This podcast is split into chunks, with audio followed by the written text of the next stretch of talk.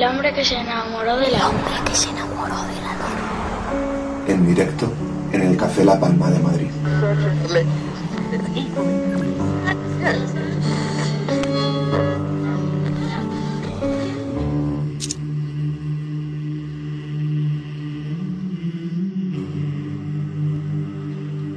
Vamos con el segundo bloque del programa de esta noche, ya lo sabéis, la Luna 287, que podéis seguir, por cierto, en redes sociales. Estamos en Instagram, estamos en Facebook, Twitter, nuestra página web, el hombre que se enamoró de la y también nuestro canal de podcast en iBox.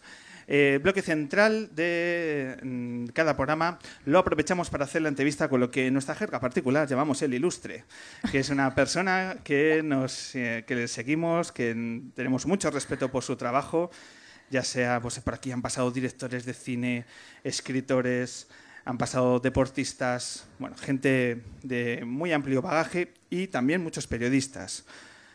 Esta tarde-noche tenemos a una de las voces que enseguida cuando lo escuchéis os va a decir, esta, esta voz es de Radio 3, o esta voz es los conciertos que veo así al comienzo de la madrugada, es ella, ¿no? O si no, los domingos por la noche en ese buceo eterno sobre el archivo de televisión española. Porque nos acompaña, por favor, y el mejor de los aplausos, la gran Virginia Díaz. Gracias.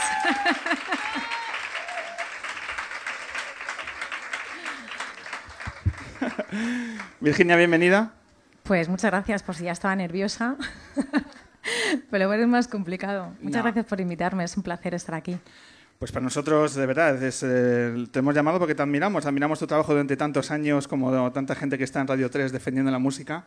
Así que, pues nos gusta. El año pasado, sabes que abrió Julio Ruiz la temporada. En la Sí, entrevista sí, sí, sí. ilustre estuvo por aquí y hemos dicho que pues encaja perfectamente también la, tu presencia esta noche. Eh, tú estás ligando al mundo de la música, pero tus comienzos periodísticos no arrancaron por ahí, he leído, ¿no? Estuvo va. más vinculado al mundo de la política. Totalmente. Estuve en Radio Nacional, en el área de información, pero además área de política pura y dura, área nacional. Eh, incluso me llevaban al Congreso y por ahí. Y lo por cierto ahí. es que... sí, Esos barrios. O lo que llamamos el canutazo de, oye, para aquel entonces estaba... Pues yo creo que gobernaba Aznar, pues, oye, que hay una rueda de prensa de Aznar, metes el micro como puedas. Y ahí iba yo con la grabadora y con el micro. Y, y, hombre, tiene, tiene su rollo porque también genera mucha adrenalina y cuando consigues entrar en directo y apenas tienes 30 segundos para prepararte la crónica, luego eso mola mucho, pero vamos, nada que ver. Me Inte- quedo con esto. Interesante legislatura para cubrir el Congreso. Imagínate. ¿Cuál fue, la primera o la segunda? La primera, además. La primera. La primera. El Aznar duro. El Aznar duro, puro y duro. ¿Había más adrenalina cubriendo esos pasillos del Congreso o cubriendo un concierto en directo de un gran grupo en, en Radio 3? ¿Cómo iba? Hombre, más emoción con lo segundo, muchísima más emoción y mucha más pasión y además te, no sé, empecé a encontrarme con grupos a los que yo admiraba o grupos co- que no conocías de nada y de repente te sorprendían, como por ejemplo Angie, no la veo desde aquí, pero me ha encantado, enhorabuena porque me ha parecido una pasada. Y eso, y de repente descubrías artistas o grupos y realmente era y sigue siendo muy gratificante. Digamos que el periodismo musical te llena y el político quizá no tanto. No, nada que ver. Nada. el, Lo segundo forma parte de mi vida y de mi pasión y lo primero pues será trabajo. El salto, por tanto, era muy deseado al, periodismo musical. Sí, era muy deseado, pero también fue una cosa sin pensar. Lo cierto es que buscaban presentadoras para los conciertos de Radio 3 y nos dijeron a las chicas que estábamos en, en- en- bueno, en, en Radio Nacional informativos, que acabamos de terminar el máster, que hiciéramos una especie de casting y yo fui y me cogieron. Entonces, a partir de ahí ya fue cuando empecé a entrar en Radio 3, en Radio 3 conocí a Paco Pedrián, que fue como mi padrino, al que le debo prácticamente todo, a Lara López, que, que también me ayudó muchísimo, y a Beatriz Becker, que también estaba por aquel entonces. Y empecé con los conciertos de Radio 3, luego con un programa que se llama Músicas 3 y después con 180. ¿Cuántos años llevas ya en 180 grados? 180 grados empezó en el año 2008. Sí, en septiembre del año 2008. Así que seis años. Eh, decíamos anteriormente que eres una de las voces eh, de referencia en el periodismo musical de este país y si miramos y ponemos el filtro de voces femeninas es que no hay tantas. Tanto No. a, a nivel de radio, ya no hablamos, luego hablaremos de cómo está la música en la televisión, Mm. pero incluso en la prensa escrita. Eh, ¿Por qué? ¿Por qué no hay periodistas mujeres cubriendo la actualidad musical? Pues francamente no lo sé. Yo a veces he llegado a pensar que igual no hay tantas chicas a las que les guste la música como chicos. O sea, quiero decir, igual es una cuestión de estadística, pero luego resulta que no. Porque realmente la, yo cuando hice la carrera en la facultad éramos siete amigas, está ahí una de ellas. Y, y bueno, el 70% eran chicas y a todas nos gustaba muchísimo la música. No sé si después pues cada uno lucha por lo que quiere conseguir y no se consigue y a los chicos les ha resultado más fácil, no, no lo sé. Porque esta además es un, es un debate que abrimos el otro día comiendo con compañeros de Radio 3 de... Es que no, hay, hay, muy pocas chicas. Es significativo. ¿Sí? Eh, además ya no solo en, en, en, la radio, sino en todos los medios, dices. Otros referentes, salen algunos, pero no, no los que podíamos prever. Uh -huh. Virginia, ¿qué sientes cada mañana cuando escuchas esta, esta canción, este tema?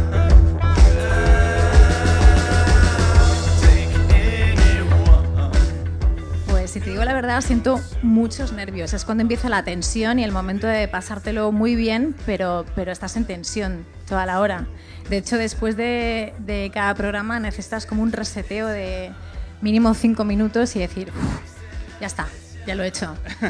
Pero sí, es, es, mucha emoción. Y recuerdo que una vez Chema Rey me dijo que él siempre se ponía muy nervioso cuando sonaba la sintonía de Boulevard. Y yo decía, pero si tú llevas un montón de años y tal. Que no, no, pero, pero pasa. Y yo creo que es bueno que pase porque significa que tienes mucho respeto por el público y que quieres hacerlo todo lo bien que se puede hacer. Eso es. Que te relajas. Es una, es una sensación que comparto también cuando entra la sintonía. Decir, bueno, pues ya vamos a ver lo que pasa. Pero es muy bonito ese momento de, de adrenalina, esos segundos sí, que, sí, que sí, estás escuchando la sintonía, pero también nos, nos hemos comenzado a hablar. ¿no? Son unos segundos preciosos que tienes la, además la oportunidad de vivir cada mañana en, en Radio 3. Uh -huh. Eh, me pregunto además con esto, mm, ¿la radio tiene, sigue teniendo ese aura especial que ahora que también estás en la televisión, no sé si te lo, te, te lo da también o no? ¿Sigue teniendo esa magia que, que comentamos la gente del medio ahora que también has probado el mundo de la televisión? Sí, para mí mi medio es la radio. O sea, la televisión está muy bien y yo me lo paso muy bien con el equipo de cachitos y grabando los programas nos reímos mucho, pero no tiene nada que ver. La radio es mucho más inmediata, es mucho más fresca, es mucho más directa. Y realmente siempre te diriges a, una persona. Aquí tenéis la posibilidad de hacer un, programa con público, que eso es una pasada, se lo estaba diciendo antes a micro cerrado a Pablo. Pero nosotros generalmente no, lo hacemos solos. Y siempre piensas que estás dirigiéndote a una persona porque normalmente escuchamos la radio de manera individual. La escuchamos en el trabajo, pero con los auriculares, o en casa, pero solos mientras cocinamos, o mientras limpiamos, o mientras tendemos la lavadora, o en el coche, pero generalmente vamos solos. Entonces siempre te diriges a una persona. Yo creo que eso es lo que le hace mucho más mágico que, que la televisión. Es, eso es mucho más fresca, es mucho más directa. Te he leído que en la preparación de tus programas no tienen una especial eh, importancia los guiones, que más es el, el, dejarte llevar. Sí, sí, sí, cero. Yo nunca subo con guion a hacer un 180 grados. Me tiro mucho tiempo seleccionando las canciones porque... Perdona, ¿mucho ah, tiempo perdona. cuánto es? Mucho tiempo, pues a veces tres horas, ¿eh?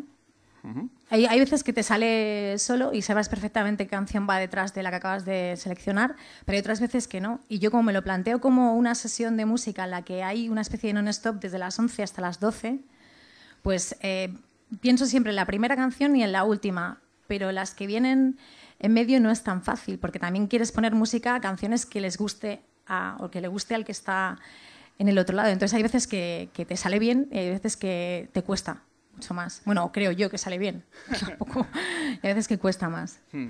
Y en esa sensación de dejarse llevar y de vivir el momento, los guiones pasan a un, a un segundo plano, ¿no? Sí, ¿sabes qué pasa? Que al principio, cuando yo comencé con 180, que por cierto he dicho que eran seis años y no eran siete, eran matemáticas. Pues cuando empecé, eh, sí que dije, bueno, me voy a hacer un guion para pues, bueno, pues no dudar en lo que voy a decir y tal. Pero es que luego, cuando escribes algo sobre una canción, pasa una hora y ya quieres decir otra cosa, porque en ese momento lo que estás sintiendo es algo completamente distinto.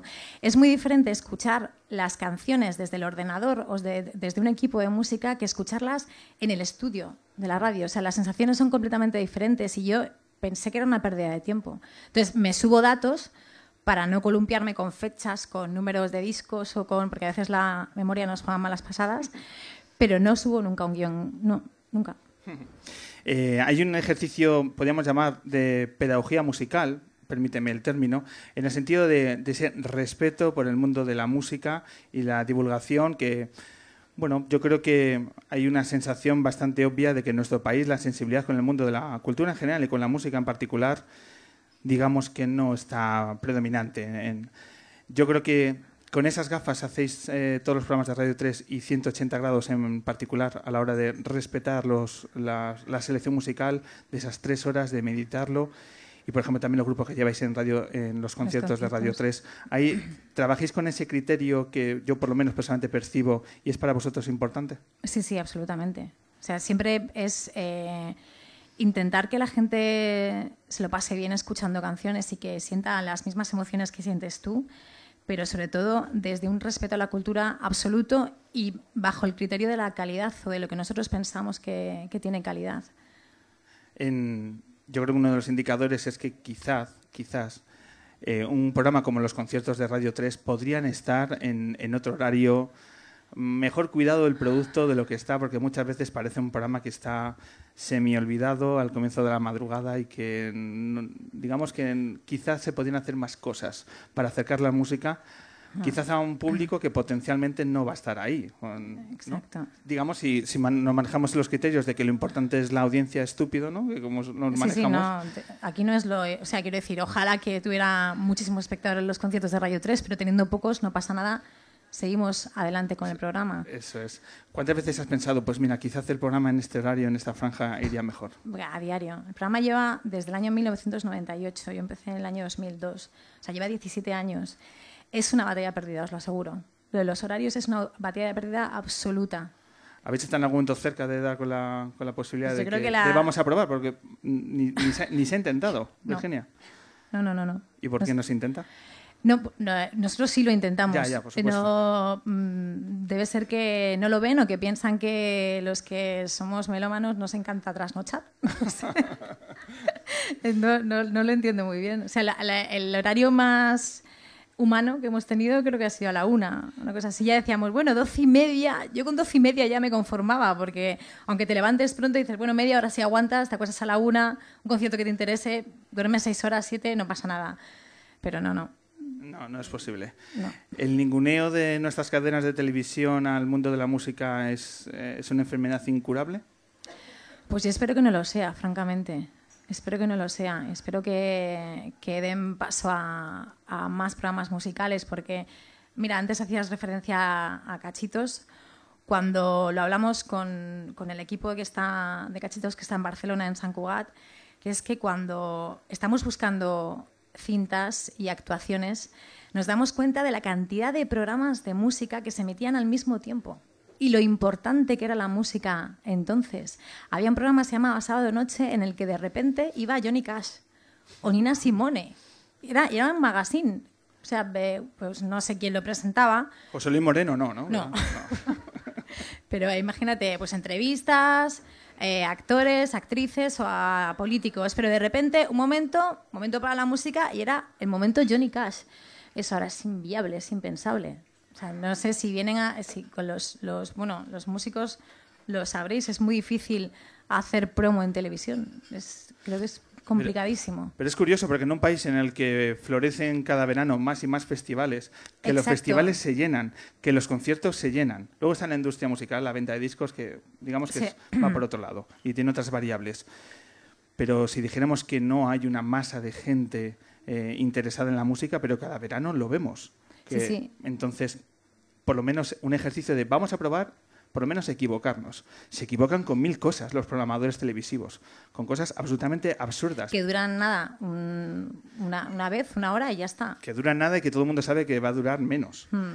Pero nadie se arriesga a decir, bueno, vamos a intentarlo con el, con el mundo de la, de la música es harto sorprendente. Es, es, bastante incomprensible precisamente por lo que tú has dicho. Yo también lo he pensado muchas veces. Cada vez hay más festivales y los festivales siguen ahí, con lo cual significa que funcionan y que a la gente le interesa la música la, y le interesa la música en directo. Eh, ahora mismo un adolescente no tiene ningún programa musical eh, de referencia para escuchar a, a sus artistas. Ninguno. Na, ninguno, cero. Eso es. Bueno, pues vamos a ver si en algún momento entra con alguien con un punto de sensibilidad musical en, en, esas, en esos despachos. Somos pesimistas, de acuerdo. Eh, vamos a. Has hablado antes, has citado esa pequeña maravilla de programa que los domingos eh, arranca en la 2 de Televisión Española. Cachitos de Hierro, ese programa que bucea en un archivo de televisión española que mm, pensaba estos días, ¿cómo es físicamente el archivo de televisión española? Eh, ¿dónde, ¿Dónde habita? ¿Dónde se guarda? ¿Cómo es? No, me lo puedo imaginar. ¿Cómo es está, está en Prado del Rey. Lo cierto es que nadie va físicamente allí cuando va a buscar las tintas, se piden y se visionan y demás, pero es un auténtico patrimonio de la humanidad. Es una pasada. Y ellos yo no soy la que bucea, ¿vale? Yo eh, me aprendo los guiones y las jornadas de grabación de las presentaciones aseguro que son muy duras, de 12 horas, pero los guionistas, los, los montadores, los realizadores, eh, los redactores se tiran todo el año buscando actuaciones y se encuentran con cosas que no sabían ni que existían y que evidentemente son muy sorprendentes y que de otra manera no las volveríamos a recuperar o quizá no las veríamos nunca. Eh, ¿Cuánta gente está trabajando en el, en el, equipo de Cachitos? Pues no te sé decir el número, pero en Barcelona yo creo que son como 15 o así, y luego los guionistas, que excepto dos, el resto son de Radio 3 y yo. Es un programa donde la música evidentemente tiene un peso eh, predominante y de lo que estamos hablando quizás es contradictorio porque sí es, sí es un programa en el que se está dando unos resultados de, de audiencia porque aunque sea en la 2 tiene que rendir, ¿no? Porque imagino que en, esa franja horaria, que además tenéis competidores más que, más que potentes, y desde aquí un abrazo a Jordi Évole, pero... Es fan de cachitos, ¿eh? sí, sí, es fan, es fan. fan confeso, además. Una persona inteligente. Pero bueno, eh, podría servir como ejemplo de, eh, de referencia de decir, bueno, pues es un programa musical con bastante singular y que está dando resultados. ¿por qué no aprovechar también eh, y, explotarlo por otro lado? ¿Qué te está sorprendiendo para ti esta experiencia de, presentar un programa como Cachitos? Bueno, pues también me supone un reto porque yo había presentado los conciertos de Radio 3, pero eran 30 segundos, mira la cámara, plano fijo y ya está. Aquí tienes que hacer muchas veces mucho acting y me tunean, mogollón, cosa que no me importa porque yo soy un poco payasa, me gusta disfrazarme, no, hay ningún problema, pero te tienes que aprender guiones que son eh, pues gente que no, que, bueno, de, guiones que tú no has escrito, eh, que están súper bien, te ríes mogollón con ellos y también a mí me sirve de aprendizaje constante porque también descubro artistas que yo no sabía que existían. O aquellas canciones que estás harta de escuchar y de repente, ¿quién cantaba esto? Pues te lo dicen, ¿no? Y para mí es un reto. Y luego, pues aparte de eso, a nivel personal estoy conociendo a gente muy interesante y absolutamente encantadora y muy, muy trabajadora. ¿Por dónde va a ir la línea de la temporada de cachitos? De, ¿Esta línea? Eh, bueno, esta noche, en cuanto termine aquí, me tengo que ir a mi casa porque tengo que ver el de esta noche. Es, el de esta noche es de sagas cantoras, aquello de, tal palo, tal astilla, sí o no. Realmente muchas veces no. Y luego ahí, esta vez Mm, me preguntaban eh, hace poco, ¿cuál es la novedad? Pues la novedad, y creedme, es que es mejor que otras temporadas. Los guiones son muy buenos, muy divertidos y, muy ingeniosos. Y luego hay un cachitos, un capítulo que no sé qué día se va a emitir porque se grabó hace bien poco, que es un cachitos que llevan eh, pidiendo hace dos temporadas, que es un cachito de rock, rock duro. No heavy, porque no es todo heavy, pero rock duro lo hace Juanma Sánchez Corona, El vuelo del Fénix, y es muy, muy guay. Eh, ¿Llegas a casa y lo sueles poner? ¿Cachitos? Sí, sí, sí. sí, te, gusta, ¿Te gusta verte? ¿Te gusta escucharte?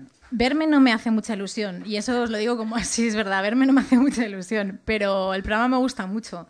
Y, tenemos un chat entre todos los, los de que hacemos cachitos y vamos comentando de, y, te partes de risa, porque los Kyrons, a mí siempre me pasan, las cintas me las voy a pasar unos días antes para que yo las vea tranquilamente, pero hay muchas veces que los Kyrons, que son los rótulos que salen en las, en las imágenes, que son muy graciosos, se me pasan, entonces lo veo en ese momento. Entonces estamos tuiteando todos y estamos interactuando mogollón, y la verdad es que sí me gusta mucho verlo, se me hace súper corto. es un programa que además en, en, las redes está funcionando muy bien también. Sí, sí, sí, las redes funcionan muy bien. hemos sido trending topic, creo que en todos los programas de las tres temporadas que llevamos ya con esta. Bueno, pues es otro indicador del, impacto que tiene un programa que de verdad recomendamos porque por su originalidad y por su capacidad también didáctica de descubrir Sí, cómo era nuestra sí. televisión y nuestro, nuestra cultura hace, hace nada.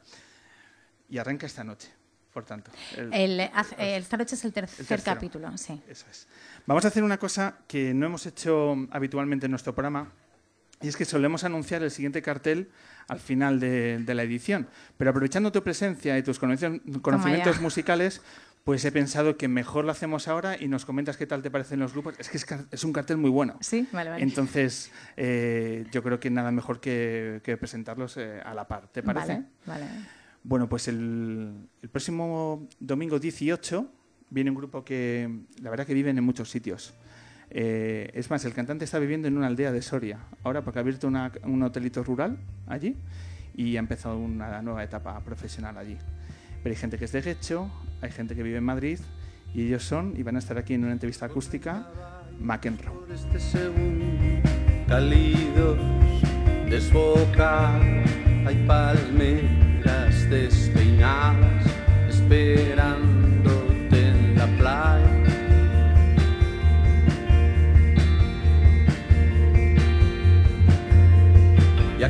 aquellas noches embadurnar nuestras salivas como apagar ¿Qué te parece la banda de Ricardo Lezón? Pues sabes lo que creo que yo creo que McEnroe en muy breve se ha convertido en un grupo de culto. O sea, no conozco a nadie que no le guste McEnroe. Sí, es, es cierto. Pero ¿eh? que, no, pero que los conozcan ya es... es- hay otro Claro, eso es lo malo de ser grupo de culto, que no tienes mucha difusión. No sé por qué suceden estas cosas. De todo el mundo los tiene como referencia, pero no los conoce todo el mundo. Pero la gente que, que los conoce es muy, muy fan. Sí, eso es. Yo estoy entre ellos. A mí Rugen las Flores, el nuevo disco, me vuelve loco. Yo, yo- yo lo voy a pasar mal aquí eh, el, el día 18. Vamos a escuchar un poquito más. Acuestas junto a mí y, y- y me ayudas a romper. Además, tuve la oportunidad de entrevistarles en los camerinos de la Sala del Sol cuando estrenaban, yo creo, Las Orillas. Y es gente súper maja. Es gente además muy cercana y que yo creo que nos va a dar una entrevista eh, muy, muy, muy interesante. Y para acabar, pues una de las voces femeninas más importantes, Carmen Boza, presente. Una de ellas, una de ellas, Angie Sánchez, dentro de poco. Eh, tenemos, y también se- nos reencontramos porque estuvo con nosotros la temporada pasada, eh, Zahara. Oh, Se viene. Qué bueno. Además ha hecho un discazo la tía Santa. Eso es. Buenísimo. Zahara vuelve, vuelve a la luna para cerrar la edición de la edición 288. ¿Qué te parece eh, su, su carrera, su, su perfil? Me parece, eh, como tú has dicho, una de las grandes voces femeninas que tenemos aquí, además con muchísimos registros, porque la, empezamos a conocer con una cosa mu- mucho más folk, mucho más suave, y este último disco ha sido un puñetazo encima de la mesa. Tiene canciones súper buenas, tiene un crash que es, es un bombazo, vamos. Efectivamente. Pues próxima luna, Zahara, aquí en directo. Fue la noche que viviste junto a mí.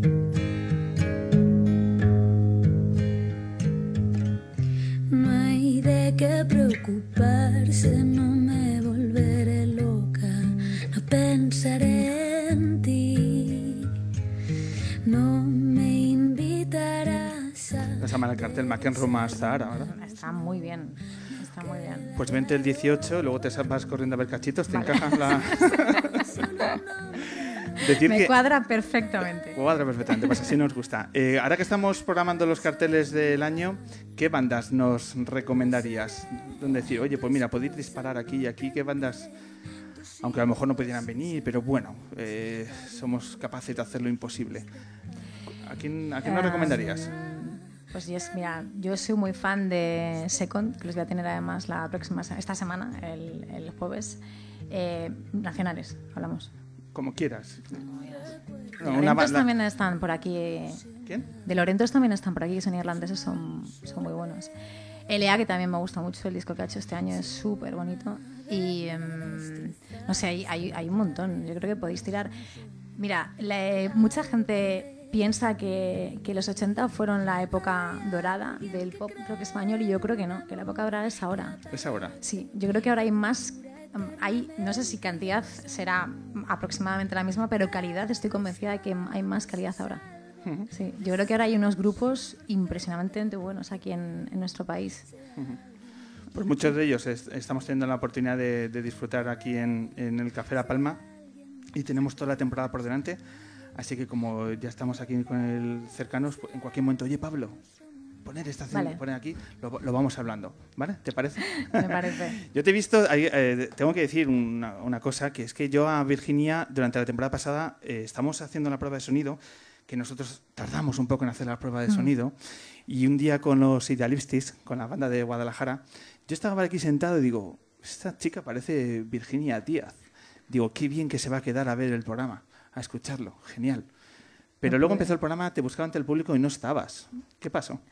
Pues pasó que venía con mis hijas y estábamos encantados de la vida de poder venir aquí, porque además también estaba Ángel Carmona con Jacobo Serra. Y el dueño del Café de La Palma, con todo el dolor de su corazón, nos dijo que menores no se pueden quedar porque eh, hay licencia de, de- sala de conciertos y la ley aquí dice que los menores no pueden estar aunque sean las 7 de la tarde. Y, y además, me, creo- estoy- me- eh, me acuerdo perfectamente que nos dijo, bueno, de verdad, si queréis, os quedáis bajo mi responsabilidad. Le dije, no, no vaya a ser que ahora se nos cuele la policía y tengamos un disgusto. Y nos fuimos, nos tuvimos que ir, pues eso, a cinco minutos de empezar el programa. Eso es. Que ponen la- de nuevo un ejemplo de esa sin razón que habita en esta ciudad desde hace ya demasiado tiempo, en la que los menores de edad no pueden asistir a, a conciertos, in- incluido un, un, un evento como el nuestro, que es un, Que es un programa de radio. es un gran programa de radio, evidentemente, pero, con mayúsculas. pero no, no, no puede, no, no se puede. Y, y si queremos acercar a la gente joven el mundo de la cultura, quizás deberíamos darle facilidades. Y es que tampoco se puede ni con un adulto. No, no, claro, responsabiliza. quizás es el problema, que no quieren dar facilidades en el mundo de la cultura. Es que no lo sé, no lo sé, porque en el caso de los menores, la excusa es que como se vende alcohol, ya, pero es que en el bar de enfrente se vende alcohol y pueden entrar los menores. ¿Cuál es el problema entonces? ¿Que no queréis que escuchen música en directo? Debe ser que no hay tragaperras, entonces, Pues- como nosotros. no lo sé. No, no lo sé. Es, eh, estábamos hablando antes, hoy se celebra en el Matadero el festín y esta mañana había una mesa redonda a la que yo por problemas familiares no, no he podido ir. Quería ir como, como público. Y la estaba moderando Ángel Carmona y, y estaban plantándose eso, que los menores pudieran entrar a, a las salas de conciertos con una autorización del padre, madre o tutor, pero que, que puedan entrar. Que es que bueno, pasa en Madrid y en alguna otra ciudad, pero no en todas las ciudades de, de España. Entonces, nos parece una auténtica estupidez y sobre todo que, que que la- los menores se pierden una oportunidad única de, de sentir la música de verdad, que es, que es verla en vivo. Sobre todo se pierden la oportunidad de ver la música en directo en una etapa que es fundamental en su, en su vida. Porque cuántas veces mm, no recordamos aquellos conciertos que íbamos con 14, 15 y 16 años y aquel concierto pues eh, nos impactó y no lo podremos olvidar nunca. Sí. Y ahora esta generación o estas generaciones les estamos No. cerrando la puerta a esas experiencias. Exacto. Mira, yo, la, nosotros siempre que vamos a algún concierto al aire libre o algún festival, siempre nos llevamos a, a las niñas. La pequeña tiene año y medio y, y- y se lo pasan, se lo pasan, está muy a gusto. Incluso con, con tan poca edad está muy a gusto. La mayor que tiene siete ya, ni te cuento. Pero hay otros festivales en los que ni siquiera pueden acceder eh, menores, pero ni siquiera con una autorización. Fuimos a uno y nos dijo, por favor, que no saquen fotos porque se me cae el chaleco. Y decía, pero bueno, si es, es al aire libre, es- ya, ya, pero no, no pueden entrar eh, menores. Y es una faena, es una faena muy gorda, porque te- yo entiendo que una niña de 7 años dices, bueno, pero una, un, un- chaval o, o una chica de, de 17, de, de 15, que no puede ir a ver un concierto, es, es una estupidez. Si me dejas contarte una anécdota, eh, los conciertos de Radio 3 trajimos a las Petit Pop, a poder, que si podéis, están fenomenales. Es- Son las Undershakers, pues ahora hacen eh, canciones pop rock con letras para niños. Está muy bien, está muy chulo. Entonces las trajimos a los conciertos de Radio 3 y yo dije, bueno, pues voy a decir al cole de Alejandra, que es mi hija mayor, que se venga a las tres clases de primero de primaria, que estaba el año pasado. Se lo dije a la directora, tardó en contestarme dos semanas. Y ya cuando me contesta me dicen que es que esa semana justo tienen otra excursión al retiro y no pueden hacer dos excursiones en una misma semana. Digo, bueno, pues ¿por qué no anulamos la del retiro y que se vengan los niños a ver el concierto? No me ha parecido buena idea. No le pareció bueno. y las madres, bueno, las- todos los padres se- se molestaron bastante porque no hay tantas oportunidades. Bueno, de hecho, lo estábamos hablando, no hay oportunidades de que un niño vea música en directo. Claro, me dieron ganas de decirle, mi hija, yo, mi hija no, no le va a faltar música en directo porque me voy a encargar yo, pero el resto de los niños no tienen tantas posibilidades. Déjalos, que además van a ver cómo se hace un programa de televisión, va a haber un grupo que es- está dedicado a ellos, pues mucho mejor el retiro.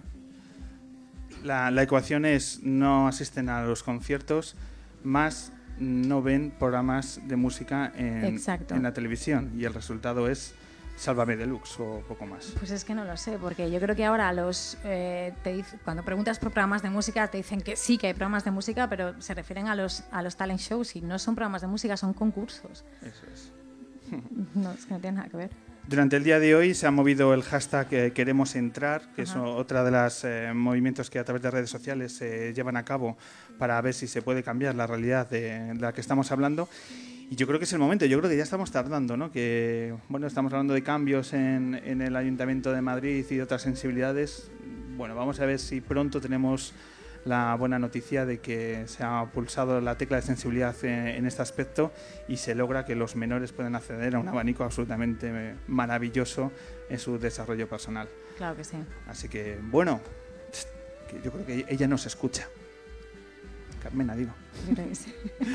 Por cierto, eh, ¿qué dicen tus hijas? Ahora que has citado a tus hijas eh, cuando te ven en la tele, cuando estás en cachitos, ¿qué dicen? Bueno, la pequeña dice mamá. La mayor dice que me hago la chulita. Digo, pero a mí me hace ilusión que lo veas conmigo. Es que yo creo que te haces la chulita. Bueno, bueno pues nada. Aquella sobrevalorada sinceridad de los niños, sí, ¿no? sí, sí, exactamente. Sinceridad al poder. O sea, que ella pone Jordi Évole o qué, ¿cómo va esto? No, bueno, como el año pasado que empezaba a las 10, como era pequeña, se iba a, bueno, es pequeña, se va a dormir a esas horas. Este año sí lo ve. Luego dice, bueno, reconozco que al final me lo paso muy bien y me gusta. Digo, ya, pero voy de chulita. Un poco sí, mamá. bueno, pues nada. ¿Y han podido asistir a alguna sesión de, su madre como DJ? Sí, el otro día, el 12 de septiembre, en el Decode, que hicieron este año una promoción especial, empezaron a las 12 y de 12 a 5 los menores de 10 años entraban de manera gratuita. Y yo estuve pinchando los cambios de escenario y está, estuvieron allí y Alejandra se subía y daba el play y se ponía los cascos, estaba encantada, sí, sí. Ella no era, la única era- vez que ha podido, claro. Ella no era chulita, ¿no? Cuando se sube No, no, ella no era chulita. Ella no. ¿Cómo es Virginia Díaz cuando, cuando pincha en su faceta DJ? Pues me lo paso muy bien, pero, pero reconozco que me tensa más que hacer un programa de... Sí, porque en la, en la radio, bueno, ahora con las redes sociales sí ves que la respuesta de la gente, pero, pero no los tienes delante. Entonces estás todo el rato mirando y si no bailan dices, madre mía. Intentas ir por otro lado. Si no bailan tampoco, pues por otro. Y así hasta que más o menos. Y, y resulta que luego te encuentras con, con gente que te dice: No, es que aquí no bailamos, pero nos ha encantado. Ah, vale, pues ya está. ¿Cuántas, ¿Cuántas sesiones sueles dar a lo largo del año?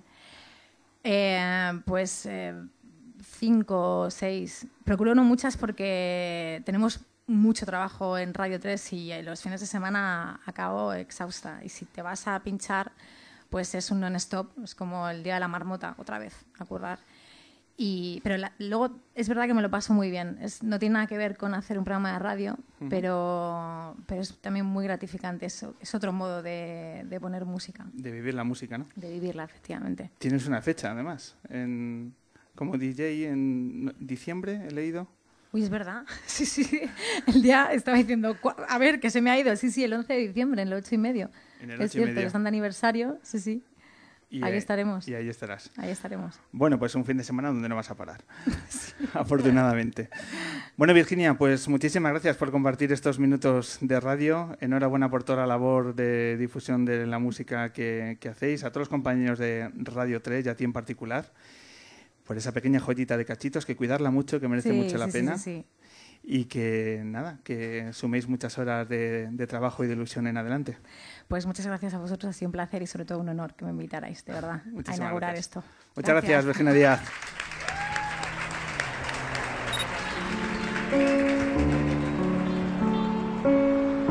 El hombre que se enamoró de la luna. En directo en el Café La Palma de Madrid.